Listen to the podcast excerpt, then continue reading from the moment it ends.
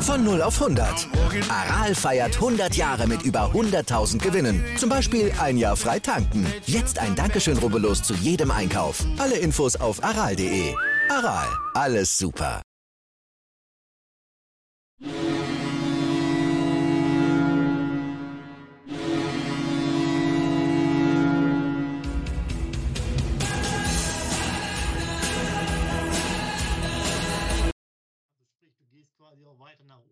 Halt auch weiter nach oben zu kommen.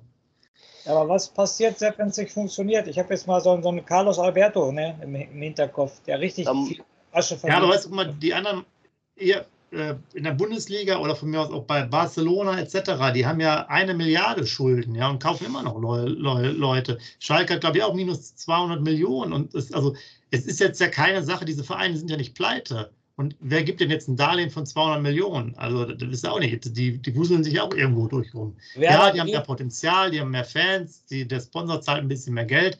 Alles gut, aber ich sag mal, warum Werder Bremen könnte auch mal minus 20 Millionen vielleicht verkraften. Werder Bremen wird hanseatisch gut geführt und deshalb würden die nie so ins große Risiko gehen. Bin ich mir relativ. Aber das ist das Problem, dass du das ja, was wir auch vorher ein bisschen so angerissen haben, äh, ist es echt schwierig, ähm, das halt hinzubekommen, auch in der Liga, weil die Kluft einfach so wahnsinnig groß ist. Ne? Also wenn ich jetzt gesagt habe, 67 Millionen Etat, Personaletat, ich glaube, wir kommen jetzt in der nächsten Bundesliga-Saison vielleicht auf 40 oder 50. Ja, und die Bayern sind vielleicht bei 350 dann und andere Vereine sind auch schon bei 200. Also das heißt, es wird ja immer, immer weiter auseinandergehen. Das fängt sogar der äh, Geschäftsführer oder so hier von Wolfsburg an. Das würde, glaube ich, äh, Nico äh, freuen, darüber zu reden, dass jetzt das Thema Fernsehrechte etc. schwierig ist in Deutschland, weil alles so geregelt ist, sondern dass man halt auch mal hingehen sollte, dass die Fans quasi äh, Teileaufnahmen des Spiels machen dürfen. Offiziell damit die Vermarktung besser ist, weil die junge Generation ja nicht wartet, bis irgendwann Sportschau ist, weil die sowieso keine Sportschau gucken, sondern die brauchen mal hier äh, YouTube-Videos vom Scoop mit ein paar Spielszenen aus dem Stadion. Also da ist ja eigentlich ist ja viel los irgendwo in dem ganzen Bereich. Also ich glaube, bei dem Satz, äh, Werder Bremen kann auch mal 20 Millionen Minus machen, äh, fällt äh, Frank Baumann vom Stuhl. ähm, muss ja, wiederbeleben. Den muss man sofort ich, wiederbeleben. Ich glaube auch, der kriegt Schnappatmung.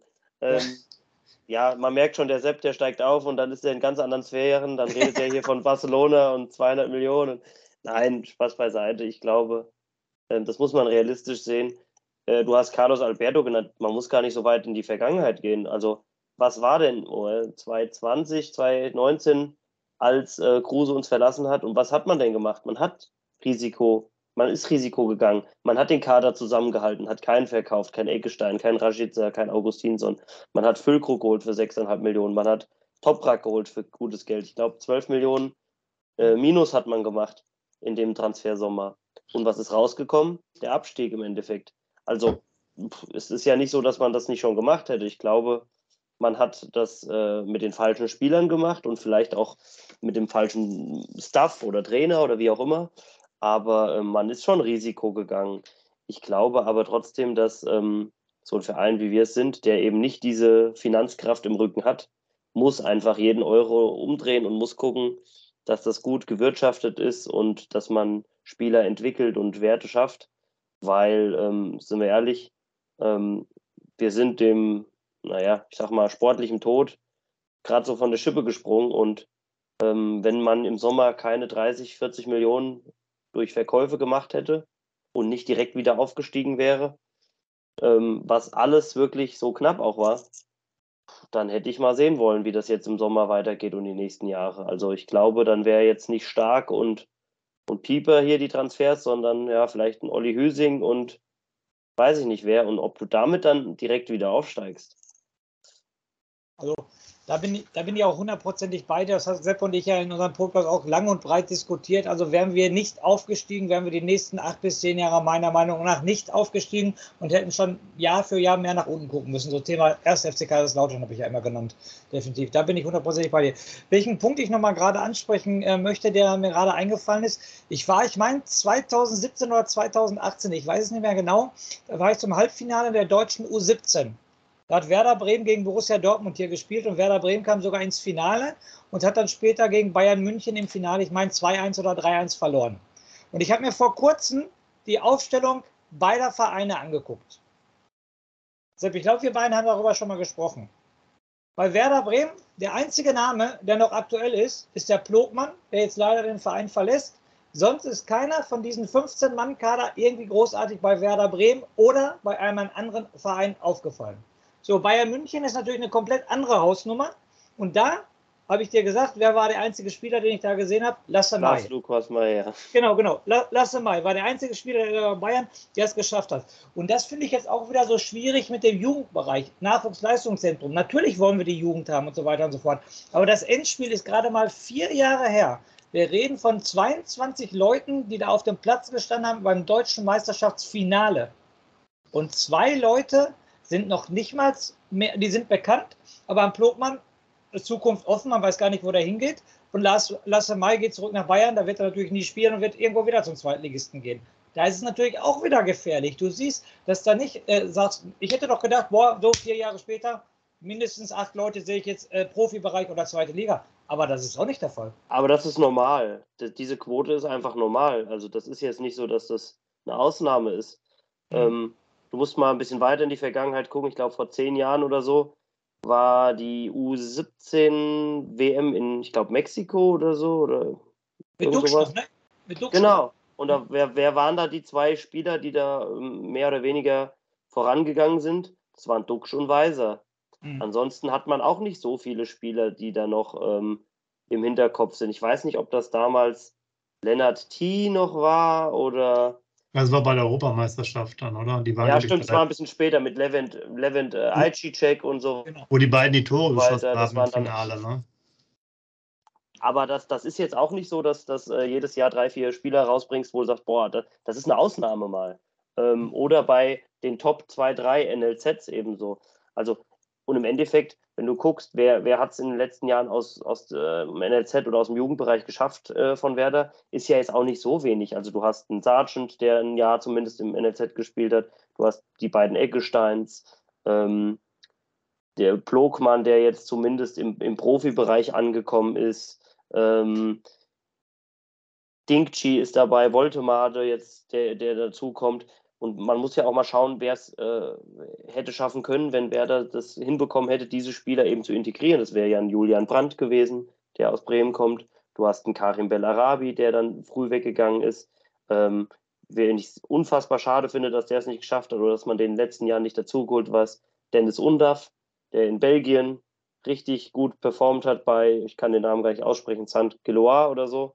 Ja, die sind zweiter Aufsteiger, die Überraschungsvizemeister geworden sind der jetzt übrigens ablösefrei zu Brighton wechselt, äh, in die englische Premier League. Ähm, das, sind, das sind so Spieler, ähm, wo ich sage, ja, das hat ja gezeigt, dass das schon geht und dass man da ähm, potenziell auch, auch äh, gute Spieler entwickeln kann. Aber ähm, man muss es dann eben schaffen, den Transfer von Ausbilden dann auch in die erste Mannschaft ähm, ja, zu, zu, zu bringen. Und da hat man sicherlich noch Nachholbedarf und ich sag mal, wenn man es jetzt schafft, Dingchi, Voltemade in den nächsten Jahren so zu etablieren, dass sie feste Größen im Kader sind, fände ich das schon mal in Ordnung. Also für die nächsten Jahre. Und äh, viel mehr darf, darf man, glaube ich, auch gar nicht erwarten. Bei Dingchi habe ich meine Zweifel, ne? Kann sein, aber der ist halt relativ schnell, ne? Ja, okay. Wenigstens, wenigstens etwas. Wo wir gerade schon über Personal reden, habe ich natürlich für den Torben nochmal was. Man munkelt ja laut Kicker, dass Werder auf vier Positionen nochmal sucht. Sturm-Backup, ein Sechser, ein mysteriöser Sechser, der jedes Jahr da ist und sowohl linke als auch rechte Außenverteidiger. Wie siehst du denn das, wo wir aber noch gar nicht gesprochen haben, äh, Ole Werner als äh, Aufstiegstrainer? Wie siehst du das? Man will ja wahrscheinlich entweder in diesem 5-3-2-System oder von mir aus 3-5-2 zum einen spielen, als auch mit einem, ich glaube, 4-3-3. Ähm, ja, wo siehst du denn da noch die, die Baustellen? Wir haben ja über die Abwehr schon ein bisschen was geredet, zumindest im Zentrum. Torhüter können wir, glaube ich, abhaken, weil äh, da tut sich jetzt nicht so viel. Pavlenka hat ja schon verlängert, etc. Wenn man das so zwischen den Zeilen liest, wird wohl bleiben. Äh, Dos Santos kommt auch nochmal wieder, der hat, glaube ich, auch mitgefeiert auf dem Truck. Äh, vielleicht bleibt er auch, beziehungsweise wir haben noch, äh, ich glaube, Lord und Back, heißt der Backhaus, ich meine schon, die noch hochgezogen werden. Also ich glaube, das Thema ist durch. Ähm, ja. Außenverteidiger, Sechser, Sturm-Backup. Bist du damit zufrieden? Oder was, wie sieht es zum Beispiel in der, in der Offensive aus? Auf den Halbpositionen oder ja, was sind keine richtigen Halbpositionen auf den Achter- bis Zehner-Positionen? Mhm. Ja, also ich glaube, Innenverteidiger haben wir ja gesprochen drüber. Rechts wird Weiser kommen. Ich denke, das, das kann man ja so sagen. Das ist eine Frage der Zeit, bis das dann, denke ich, bekannt gegeben wird. Würde mich stark überraschen, wenn es nicht so ist. Dann ist man für rechts mit Akku und Weiser auch gut besetzt. Ähm, links, ja, hat man Jung, da braucht man sicher noch jemanden. Zeigt ja auch, dass man das Interesse an dem jungen Engländer, dem Buchanan hat, dass, dass man da was machen will. Wäre, sagen wir jetzt mal, er oder jemand anderes kommt, wäre man auch gut besetzt. Ähm, zumindest quantitativ, qualitativ muss man das sowieso immer schauen in der Bundesliga. Ähm, die 6 ist, glaube ich, so das Ding, wo auf jeden Fall was passieren muss. Ich finde, da, das ist immer auch nicht gut aufgestellt in der, in der Breite. Also wir haben viele Spieler, aber von der Qualität her passt das, glaube ich, nicht so ganz. Ähm, Christian Groß, guter Typ, wichtig für die Mannschaft, tolle, tolle Geschichte von ihm, dass er es da geschafft hat, aber man darf bitte nicht den Fehler machen und ihn jetzt wieder zum Stammsechser machen. Also das darf nur ein Backup sein. Sonst wirst du in der Bundesliga keinen Erfolg haben. Bin ich mir hundertprozentig sicher. Ich gönne dem Mann alles, der hat sich das sowas von verdient. Aber es darf nicht die Nummer 1 auf der 6 sein. Da muss was kommen. Krujev ähm, ist, denke ich, ja, soweit ganz gut. Gute Entwicklung genommen. Zeigt ja jetzt auch die letzten Medienberichte, dass da interessant, äh, Interesse von, von anderen Vereinen scheint, ähm, dass man da aber auch verlängern will. Ähm, von daher glaube ich, wäre das, wär das gut, wenn, wenn man ihn als, als ja, so Backup behält, der immer mal reinkommt, seine Minuten sammelt. Ähm, Rapp, ja, okay, aber auch kein, kein Stammspieler, deswegen, also auf der 6 muss was kommen. Da bin ich auch gespannt, wen man da holen wird. So richtig einen Namen, finde ich, hat man, fällt mir da jetzt gar nicht ein. Ich hatte mal geschaut in der zweiten Liga, da fand ich äh, Schallenberg von Paderborn ganz gut. Das war ein meiner Meinung nach guter Spieler. Meffert vom HSV ist, ist kein schlechter. Aber ob, ob, ich glaube nicht, dass man da aus der zweiten Liga wen holen wird. Ich glaube, da wird man eine größere Nummer suchen, damit man da auch in den nächsten anderthalb, zwei Jahren erstmal Ruhe hat. Ähm, in der Bundesliga läuft jetzt auch nicht so viel rum, was meiner Meinung nach möglich ist. So ein ablösefreier Baumgartlinger ist auch verletzungsanfällig, ist auch schon 34. Von daher glaube ich, wird ja, man da. Ganz kurz mal, weil du über die Sechserposition gesprochen hast. Hast du den Transfer von Salifu, heißt er, von ja. Augsburg verstanden? der irgendwie vielleicht ja, anderthalb bis zwei Jahre äh, jünger ist jetzt noch als Grujew? Ja, also sehr talentierter Spieler, ähm, dem man dementsprechend auch jetzt eine Möglichkeit gehabt hat, den zu, zu verpflichten. Ist ein Spieler, der, den man in der, in der Innenverteidigung einsetzen kann und auch dann auf der Sechs und äh, der verfügt über einiges. Ich meine, man muss ihn sich nur mal angucken. Groß gewachsen, athletisch, ist Kapitän gewesen in Augsburg, war auch schon im Kader. Ähm, was man, man so liest und was man hört, ist das ein wirklich ordentliches Talent. Der wird, denke ich, aber noch nicht jetzt eingebaut bei der, bei der Profimannschaft, auch wenn man das sagt. Aber ich denke, wenn der jetzt im nächsten Jahr seine Spiele bei der U23 macht, ist das schon okay. Ähm, ja, ich, ich schiel da eher auf eine, auf eine Nummer, vielleicht ein bisschen, bisschen älter, schon so Mitte, Mitte 20, Ende 20, ähm, der da dann einfach auch eine Konstante ist. Wer das sein wird, keine Ahnung. Auf der 8 ähm, puh, hat man jetzt gelesen, laut Kicker, dass da keiner kommen wird. Und wenn man jetzt so Bittenkurt hört, der sich so freut auf das Cottbus-Spiel. Der wird uns erhalten bleiben, ja. Naja, schauen wir mal. Ähm, ich ähm, ich fände es gut, wenn, wenn Bittenkurt ein gutes Angebot bekommt für ihn. Vielleicht ja aus Köln oder so und man dann entschließt, okay, man nimmt die paar Millionen mit und sucht da wen Neues, weil ich glaube, in der Bundesliga Bittenkurt und Schmid funktioniert nicht. Ähm, davon abgesehen bin ich auch der Meinung, beide funktionieren zusammen nicht so gut. Und die Alternativen, die man hat, wird in der Bundesliga jetzt auch keine Bäume ausreißen. Niklas Schmidt hat ein gutes, gute letzte Woche gespielt. Ich glaube, die letzten drei, vier Spiele waren wirklich in Ordnung von ihm. Ähm, aber ob der in der Bundesliga jetzt dann direkt auch so einen Impact haben wird, weiß ich auch nicht.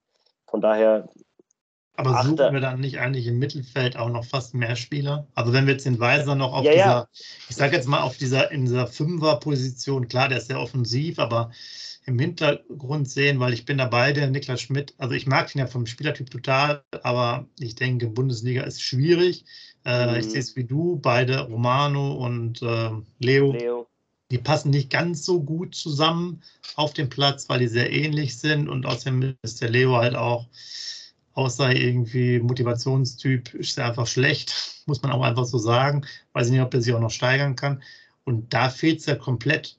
Also da gibt es ja eigentlich fast keine Alternativen. Es gibt ja eigentlich nur die, der Rapp hatte ich, fand ich, der hatte so zwei, drei gute Ansätze mal am Anfang, als der reinkam, da hatte man so das Gefühl, der war, glaube ich, auch kurz verletzt, dann kam der rein und hatte so ein bisschen Schwung reingebracht. Aber da fehlt es mir halt auch, den irgendwo auf einer Position zu, zu sehen. Also weder jetzt sozusagen weiter vorne in diesen Halbpositionen als auch auf der 6. Und äh, bei mir war es mal eine Überlegung, was interessant sein würde, wenn halt der Weiser zum Beispiel statt dem Bittenkurt spielen würde auf der also Position. Also, Aber dann machst du dir halt hinten wieder was auf. Ne? Thema Leo Bittencourt, Sepp haben wir auch schon oft genug bei uns im Podcast drüber gesprochen. Wie gesagt, er hat nur gespielt, weil er äh, Vizekapitän war, weil er das Mentalitätsmonster war.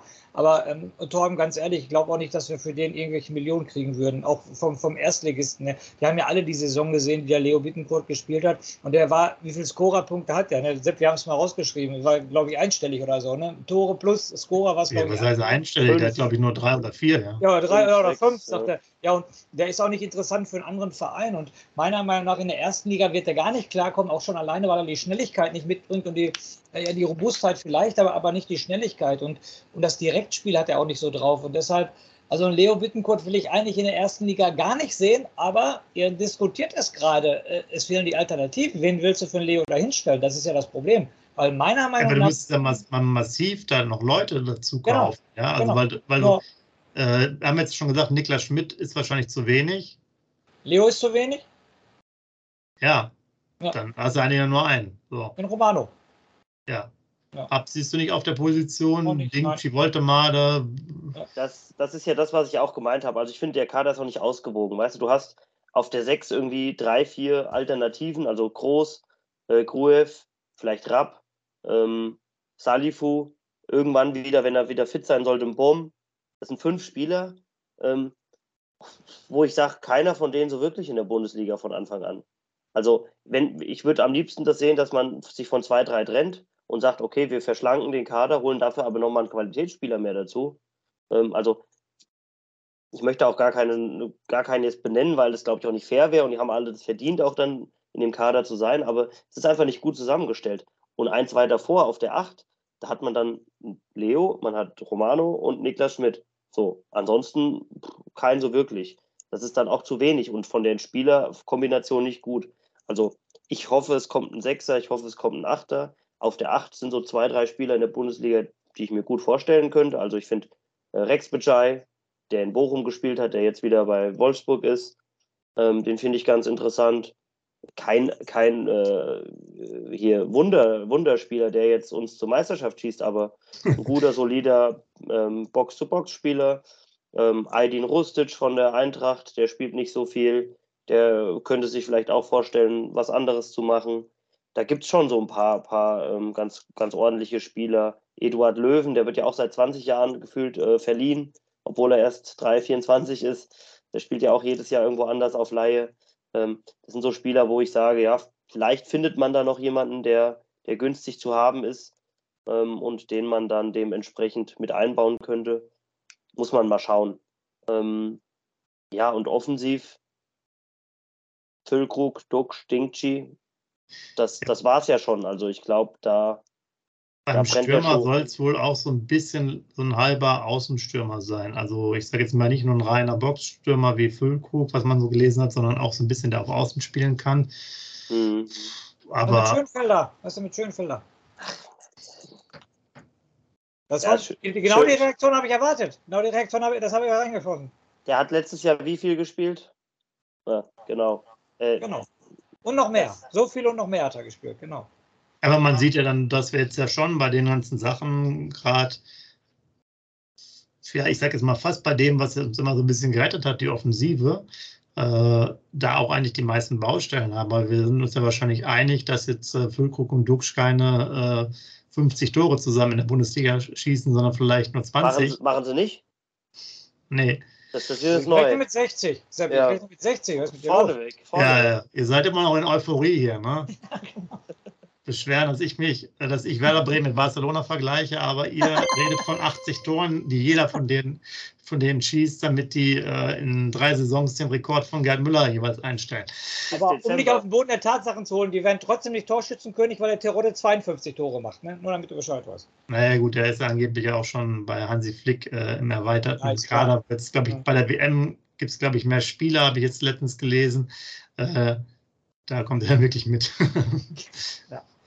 Aber gut, das ist ein anderes Thema, ja. Aber da, da sieht man, da haben wir eigentlich noch viele äh, Themen, äh, weil wir auch sagen, Ding Chi, sicherlich bringt er Sachen mit wie die Schnelligkeit, aber andere Sachen wie äh, ich verstolpere jeden Ball, die in der Bundesliga dann auch nicht so toll sind. Und ähm, wenn ihr Champions League-Finale gesehen habt, das fand ich ja schon sehr interessant bei, bei Real Madrid zum Beispiel.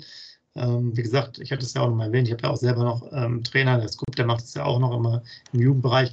Die haben für mich relativ viele Bälle echt immer hoch gespielt, ja, wo ich, wo immer gesagt habe, hör auf damit, sondern mach mal vernünftigen äh, Pass und zwar einen flachen, aber die haben natürlich eine gewisse Qualität, dass die bei jedem hohen Ball den auch immer annehmen konnten und sofort verarbeiten konnten und da halt wenig Zeitverlust war. Und äh, naja, ich sehe das natürlich bei, bei manchen Spielern, bei uns ist das schon ein bisschen schwierig. Wenn man, wenn man dann sieht, so Dingchi oder so, also wir brauchen schon, schon einiges an neuer Qualität, glaube ich, im gesamten Kader, um überhaupt bestehen zu können. Und wo das jetzt im Einzelnen herkommt mit der Finanzlage, ist dann wirklich schwierig. Also wir sind uns doch, glaube ich, alle drei hier einig in unserem jetzigen, heutigen Podcast, dass alles andere als Abstiegskampf ein bisschen weit hergeholt wäre für nächste Saison, oder? Kann man ja so jetzt noch gar nicht sagen. Also, ich meine, die Saison ist gerade rum. Ähm, Nochmal, also, wer hätte gesagt, dass Köln auf Platz 7 landet oder wo auch immer sie erst eingetrudelt sind? Damit will ich nicht sagen, dass wir jetzt Siebter wären oder Achter, aber ähm, ich finde, man muss einfach erstmal gucken, wie der Kader aussieht. Jetzt, also, Stand jetzt musst du dich nicht vor Bochum, vor Augsburg, vor Mainz, äh, vor Schalke schon mal gar nicht verstecken. Also, ich glaube, ähm, die Ausgangslage jetzt zum 1. Juni hin ist nicht schlecht. Aber wichtig wird sein, dass er natürlich zum 1. September, wenn der Transfermarkt schließt, auch weiterhin gut ist. Ähm, zur, zur Frage davor nochmal, also wegen der Offensive, ja, ich weiß nicht, ob es so gut ist, dass man so einen Allrounder sucht.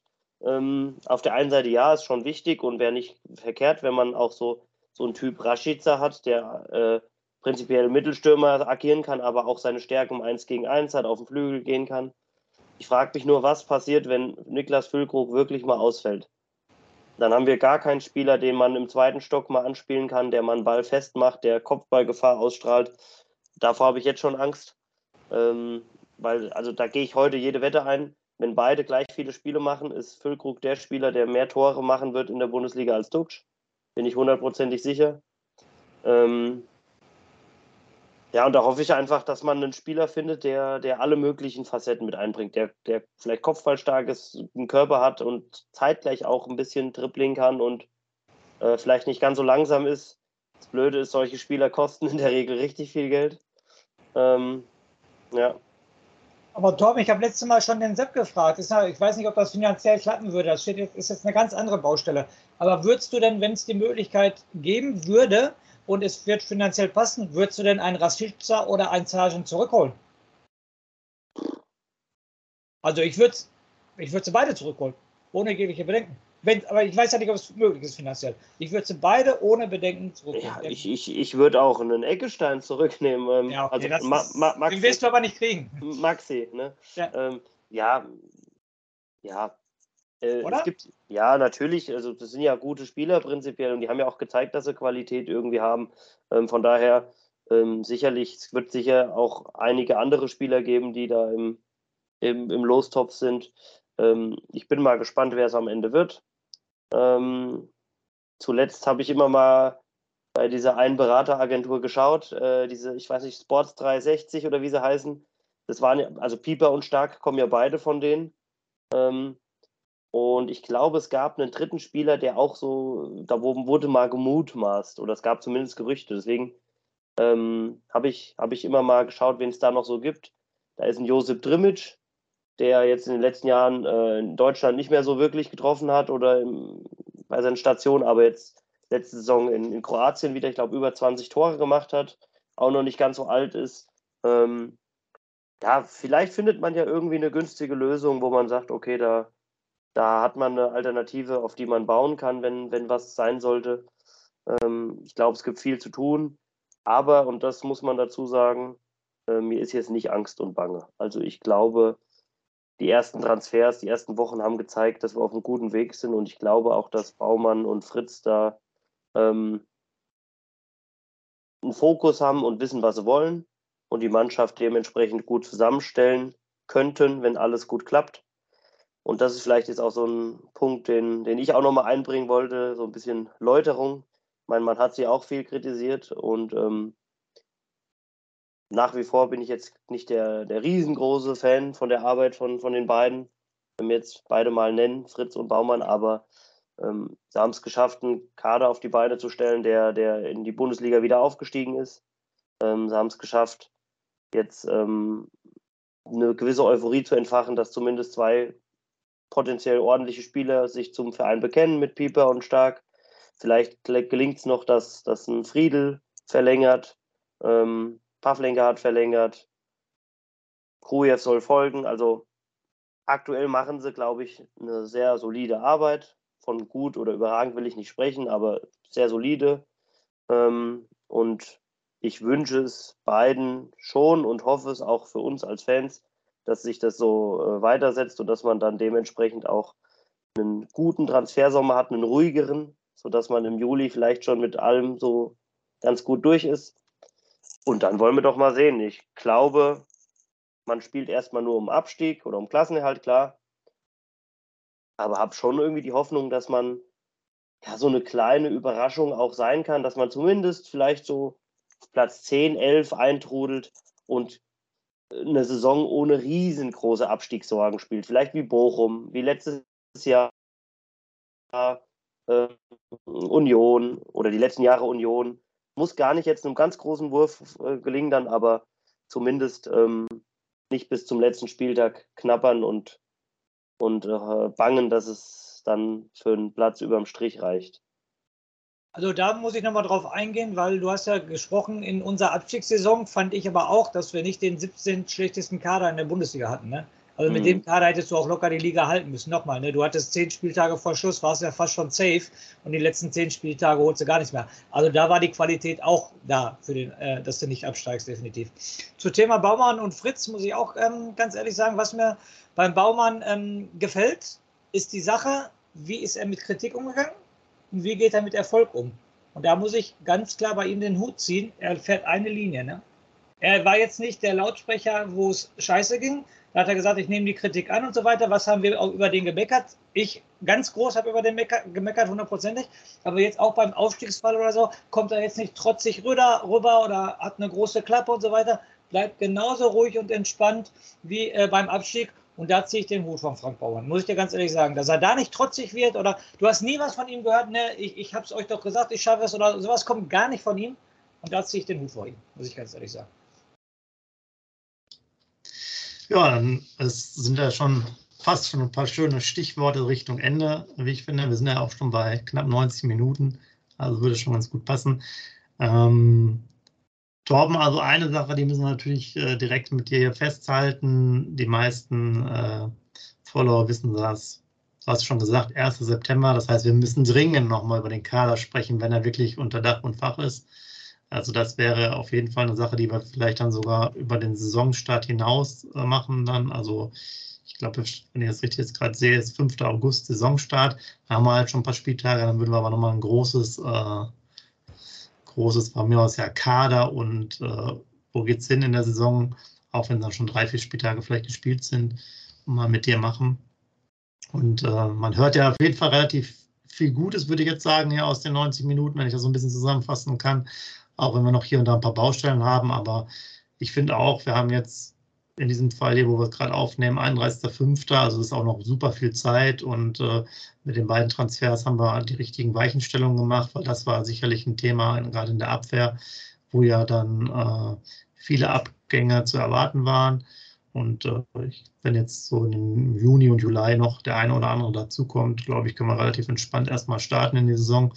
Und äh, sind wir erstmal dann gespannt, auch was das alles ergibt. Von daher würde ich sagen, für den Moment, ähm, Torben, dir auf jeden Fall danke für die intensive Diskussion. Ist auch mal schön, weil durch eine dritte Person kommt immer noch was anderes hinein. Deine Ausführungen sind ja auch, denke ich mal, für alle anderen sehr interessant, um andere Blickwinkel zu haben. Und du legst ja auch deine Argumentation immer schön, schön da. Freuen uns natürlich auch auf, aufs nächste Mal.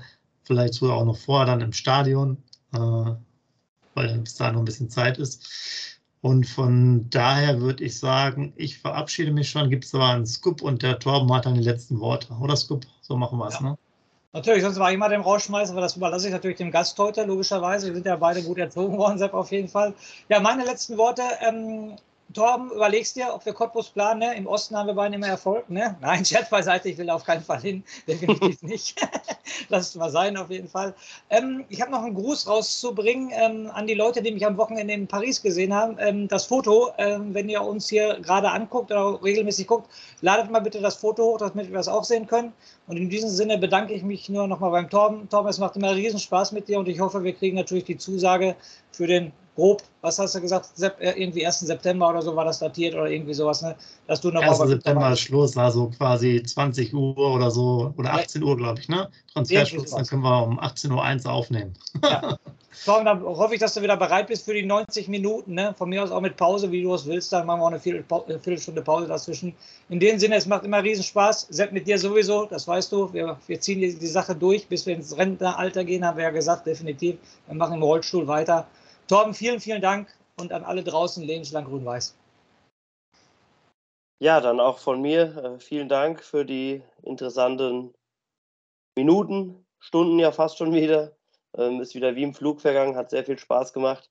Ähm, ich habe trotzdem noch eine Kleinigkeit, die wollte ich noch anbringen. Ähm, und zwar, ich habe mir noch mal so das alte Video angeguckt im Winter, wo wir da zusammen gedreht haben und dann überlegt haben, wie die Saison noch verläuft und auch so ein bisschen äh, überlegt haben, ja, wer sind denn so Gewinner und Verlierer? Da möchte ich auch, das ist mir ein großes äh, Anliegen, dass ich das nochmal jetzt dann meine Läuterung hier, den Gang nach Canossa gehe. Äh, ich glaube, die zwei, die ich da am, am ehesten genannt war oder habe oder zumindest auch kritisiert hatte, waren, ich glaube, Niklas Schmidt hatte ich mal genannt, wo, wo ich gesagt habe, na, da, da kommt zu wenig. Nochmal, ich fand im Endeffekt im Saisonendspurt hat er wieder bessere Leistung gezeigt. Und vor allen Dingen, von wem ich den Hut ziehen muss, ist dann Mitch Weiser. Sehr, sehr viel Kritik abbekommen, aber äh, ich sag mal, ab, ab dem Hamburg-Spiel spätestens war das richtig, richtig gut. Ähm, meiner Meinung nach in vielen Spielen einer der besten Spieler in der zweiten Liga. Äh, dieses Solo in Aue, als er drei Mann tunnelt in einer Aktion, da wäre ich bald an die Decke gegangen. Da habe ich gedacht, ich sehe nicht mehr richtig und es lag sicherlich nicht am Vortag, da war das eine oder andere Kaltgetränk dabei. Ähm, Wahnsinn, absoluter Wahnsinn. Äh, großen Respekt vor der Leistung, weil es sicherlich auch nicht, nicht einfach war für ihn persönlich. Ähm, und eine Sache noch, die hat mich so ein bisschen bestärkt, so dieser, ich glaube, die, der Ausblick damals war, ähm, was, was ist so der, wer ist so der Gewinner oder was ist so der, der Hoffnungsschimmer für die Rückrunde? Da hatte ich gesagt, Ole Werner, einfach weil das eine Personalie ist, wo man Fantasie hat, dass er irgendwie so ja, unaufgeregt weitermacht und dass er dem, dem Verein so ein bisschen eine neue Euphorie und Hoffnung gibt. Und ich finde, das kann man gar nicht genug wertschätzen, was der, was der Mann dem Verein getan hat. Ähm, sicherlich ähm, ist da viel auch äh, Gutes zusammengekommen und er hat einen guten Kader gehabt, aber mit welcher Unaufgeregtheit, mit welcher Selbstverständnis er da agiert hat, ähm, Hut ab. Ich hoffe, ähm, diese positive und unaufgeregte Art von ihm die behält er sich bei, auch in schwierigen Zeiten, wenn man in der Bundesliga mal drei, vier Spiele verliert. Ähm, und auch die Fans bleiben sachlich und wissen, woher wir kommen und wissen, dass wir da einen Trainer haben, mit dem man, glaube ich, richtig was aufbauen kann. Ähm, von daher, das wollte ich noch sagen, so als, als Resümee vom letzten Mal. Ähm, ja, und dann freue ich mich auf das nächste, nächste ähm, Gespräch mit euch. Ähm, freue mich auf die nächsten Transfer Wochen. Hoffe, wir kommen gut in die Runde rein. Wünsche euch dann auch irgendwann mal einen guten Urlaub und eine gute Erholung. Und ja, bleiben wir dran und äh, lebenslang grün-weiß. Ne? Wie viele Kaffees waren es heute schon? Kaffee spielt im Leben vieler eine sehr große Rolle. Und das nicht nur zu Hause oder im Café, sondern auch am Arbeitsplatz. Dafür gibt es Lavazza Professional. Kaffee am Arbeitsplatz, der genauso lecker schmeckt wie in eurem Lieblingscafé. Die perfekte Kaffeelösung für jede Art von Unternehmen. Klein, mittel, groß. Ihr habt auf jeden Fall einen Kaffee, der schmeckt. Die richtige Motivation für eure Arbeitstage. Alle Infos zu Lavazza Professional findet ihr auf lavazzapro.de mit allen Kaffeelösungen für euer Büro.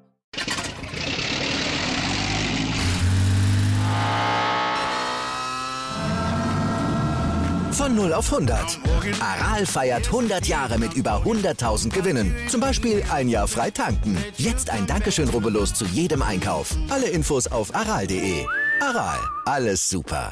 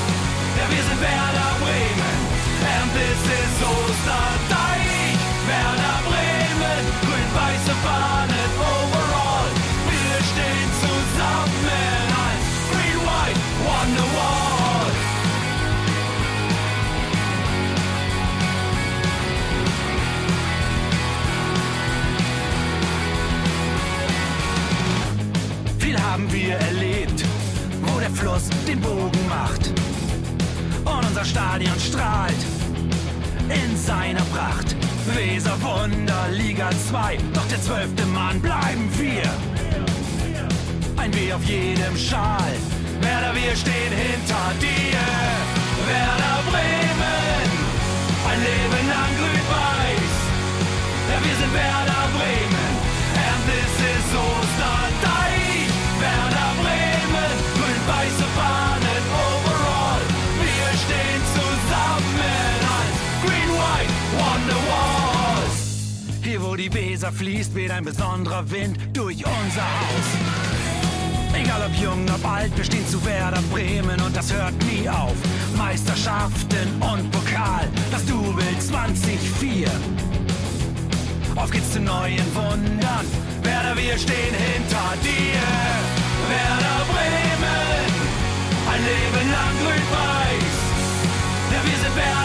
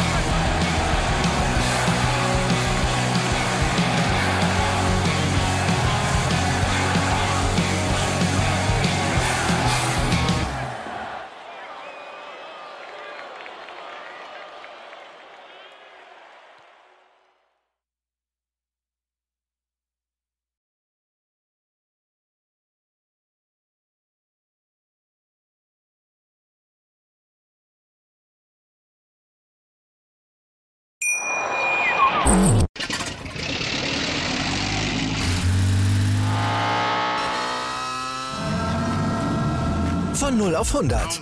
Aral feiert 100 Jahre mit über 100.000 Gewinnen. Zum Beispiel ein Jahr frei tanken. Jetzt ein Dankeschön, rubbellos zu jedem Einkauf. Alle Infos auf aral.de.